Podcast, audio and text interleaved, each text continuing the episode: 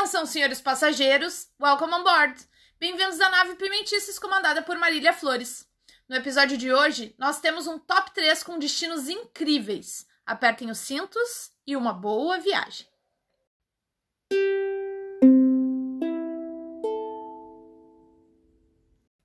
É com muita alegria que a gente embarca no Pimentices, o nosso podcast de viagens com muitas histórias, perrengues, dicas do que fazer e do que não fazer também, é claro. Meu nome é Marília Flores e eu sou cidadã do mundo. Já tive a oportunidade de visitar 40 países. E a ideia é trazer impressões de cada cultura e lugar e inspirar você a fazer as malas e pôr o pé na estrada.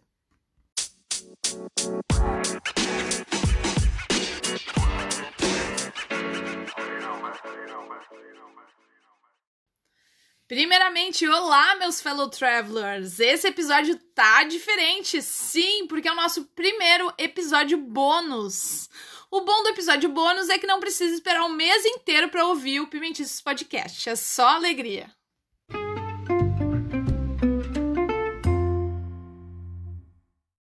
Se você está acompanhando o nosso itinerário, já sabe que depois do último episódio sobre Aruba, eu fiquei devendo a parte 2 de uma conversa que estava boa demais, com dois viajantes que já rodaram o mundo.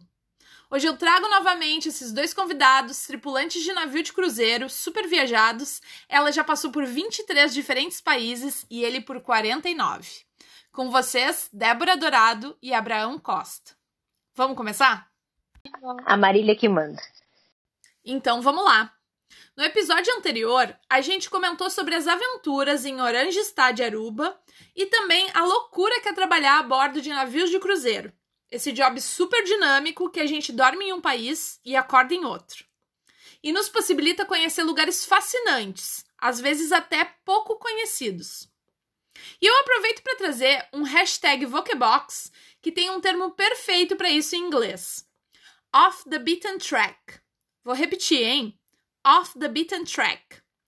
O significado literal desse termo é fora da trilha batida, mas ele é referente a destinos pouco conhecidos, diferente dos clássicos Paris e Nova York, que por sinal eu não conheço ainda. Dá para acreditar?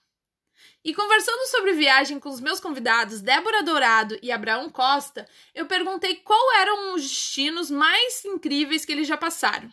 Então confere aí o top 3 destinos incríveis.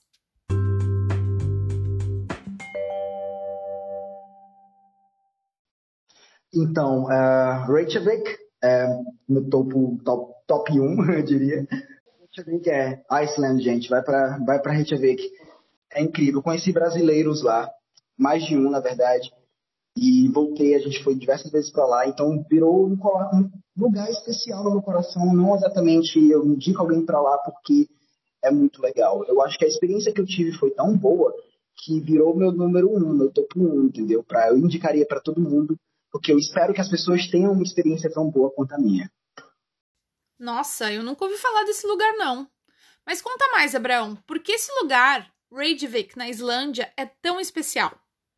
É a capital do mundo, acho que é uma das menos populosas, porque tem pouquíssimas pessoas, parece que é 200 mil habitantes, é muito pequena mesmo. É, mas lá tem, por exemplo, uma piscina natural, que ela, é aqueci, ela se aquece naturalmente lá, que ela foi feita no, em cima de um vulcão, eu acho muito legal isso. Já ouviram falar? Não sei se é vulcão ou se é, é, lá embaixo é quente, mas aquece a piscina de forma naturalmente, milagrosamente, é quase. Todo mundo vai para lá, é caro para entrar, mas todo mundo vai. Águas termais, né? Que incrível. Eu não conhecia. E tu, Débora, já ouviu falar desse lugar? Eu acho que os navios que tu tava não passavam por esse porto, não, né? Mas eu lembro que eu sofria quando eu vi esse destino, porque era logo que meu crush tinha saído do, do Sky, ele passou sete anos no Sky, e aí ele foi transferido pro Spirit. E aí ele tava, ele me mandava as fotos e eu, eu, eu vi ele posta, eu vi o Abraão postando as fotos e meu crush me mandava as fotos, tipo, ai, a gente tá aqui hoje, não sei o que lá, e nesse lugar aí, Reykjavik, eu não sei como é que se pronuncia. E, e, e era tipo 10 da noite, tava claro.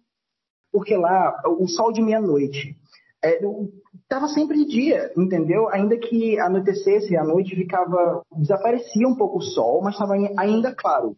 O sol voltava por volta de três da manhã, duas e meia, e o, o dia continuava né, amanhecia mais cedo e ficava de manhã o tempo inteiro, entendeu?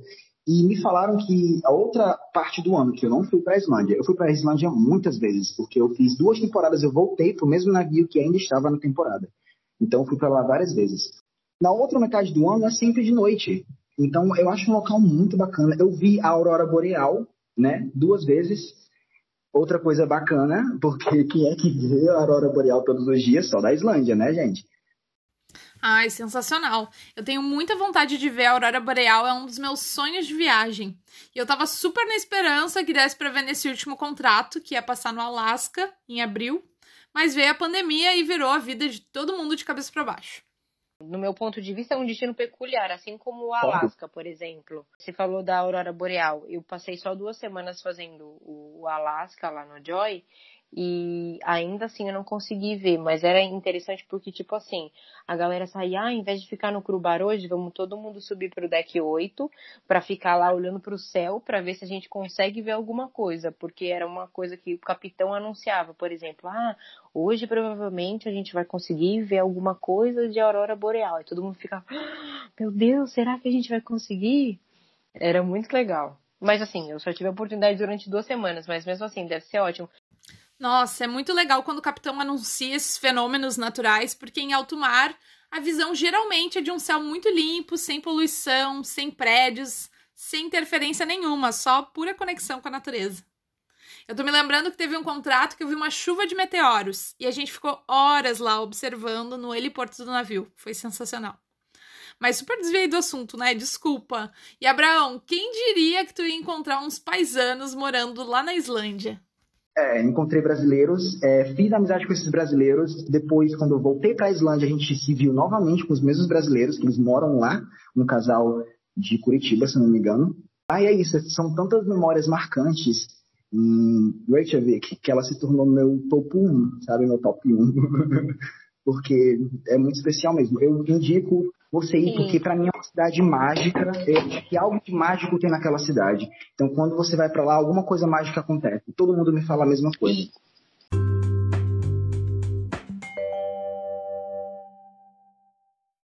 Agora, se você quiser ir para um lugar incrível mesmo, vai ao top 2. Acho que Miami, eu adorei Miami.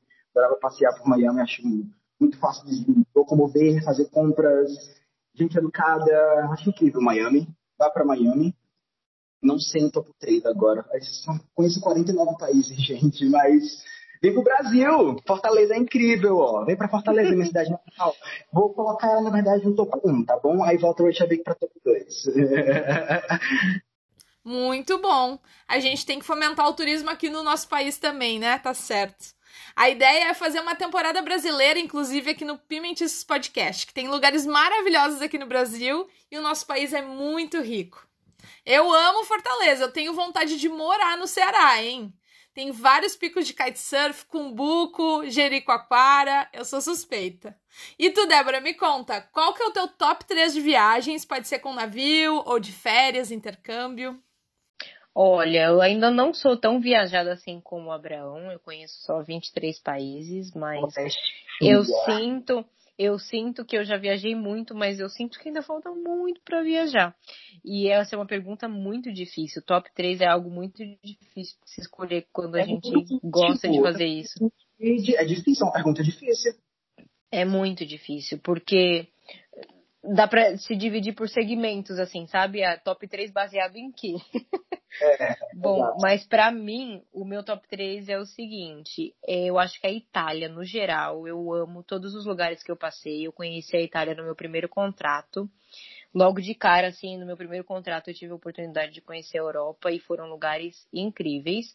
É, todos os lugares na Itália que eu conheci, eu adorei, mas eu tive a oportunidade de sair em um porto que a gente parou que se chama Messina, uma cidade que chama Messina, e eu fiz uma excursão para Taormina. Taormina é uma cidade que fica lá na Sicília e é uma cidade incrível, incrível ao lado do vulcão Etna.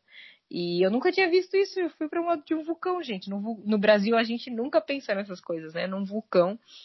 O mais curioso é que eu fui é, para lá, conheci essa área, vi o vulcão e sei lá, acho que depois de quatro meses esse vulcão entrou em erupção novamente e eu lembro que eu tinha ido nessa excursão com uma amiga minha do navio, ela me mandou mensagem, eu mandei mensagem para ela, eu falei, você viu? A gente estava lá quatro meses atrás e o vulcão entrou em erupção agora.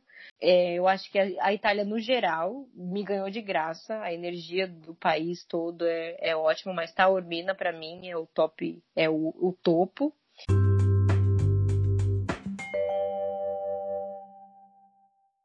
É, em segundo lugar, a mesma coisa, a Grécia também, no geral, todas as ilhas que eu tive a oportunidade de conhecer foram maravilhosas. Mykonos, Santorini, é, Rhodes, Pireus, mas teve uma em especial, Corfu, e tem uma praia que se chama eu não sei se a pronúncia tá certa. Cada hora eu acho no Google uma coisa. Paleocastritsa. Eu achei essa praia muito por acaso. A gente alugou um carro e saiu do porto. Do porto de lá de Corfu até lá são mais ou menos 30 minutos de carro. E é um lugar absurdamente maravilhoso. E aí, como a gente parava lá com frequência, cada 20 dias, a gente foi para lá bastante vezes, em Paleo, nessa praia em Paleocastritsa. E é um lugar que eu indico também.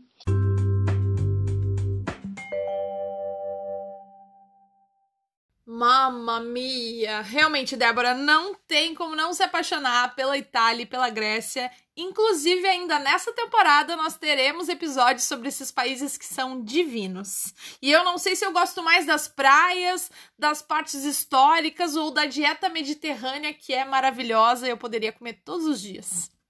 E o terceiro lugar é um lugar que eu conheci nas minhas férias. Um lugar não, vários lugares que eu conheci nas minhas férias antes de começar essa vida no navio, que é o litoral norte alagoano. Olha o Brasil aí. Eu fui para muitos lugares, Japaratinga, São Miguel dos Milagres, Praia de Pioca, Maragogi, todos esses lugares que são do litoral norte. Eu conheci também o litoral sul, mas não tem nada igual ao litoral norte de Alagoas como dizem, é o Caribe brasileiro, então eu acho que é um lugar que vale muito a pena ir também para incentivar o turismo nacional, porque é, é, lindo, é lindo demais e é, é, acho que é uma prova de que a gente não precisa ir para fora para encontrar tanta beleza assim, que aqui dentro a gente tem muito lugar legal. Ah, não conheço ainda o Alagoas, quero conhecer. Queria muito agradecer a participação de vocês novamente com esse top 3 de destinos incríveis. Deixa todo mundo com vontade de fazer as malas. E essa foi a parte 2 do bate-papo com a Débora Dourado e o AJ Costa. E para quem quiser conferir mais fotos de viagem dessa dupla, vocês encontram eles no Instagram, arroba e arroba mr.alcosta. Se você ouvinte tem alguma história de viagem extraordinária, entre em contato pelo arroba Pimentices e me conta sua história, porque eu quero saber. Me conta qual é o seu top 3.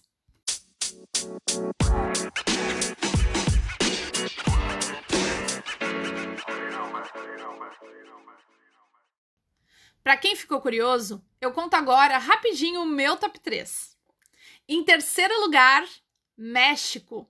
E fica difícil decidir se eu gosto mais da costa oeste no Pacífico ou o Golfo do México na costa leste. Na dúvida, fica a dica de uma praia de cada lado. Cabo São Lucas, no Pacífico, e no outro lado, Cozumel. É uma ilha linda. Em segundo lugar, Grécia. Eu amo demais as praias em Santorini e Mykonos e sou apaixonada pela comida mediterrânea. E em primeiríssimo lugar, dona do meu coração, é a Austrália. Eu tenho vontade de explorar esse país todinho e quem sabe um dia ir para morar. E das cidades que eu conheço, a minha favorita é Sydney. Uma curiosidade é que eu tenho uma tatuagem feita em cada um desses países. Mas quem quiser saber mais desses hotspots, não pode perder nenhum episódio.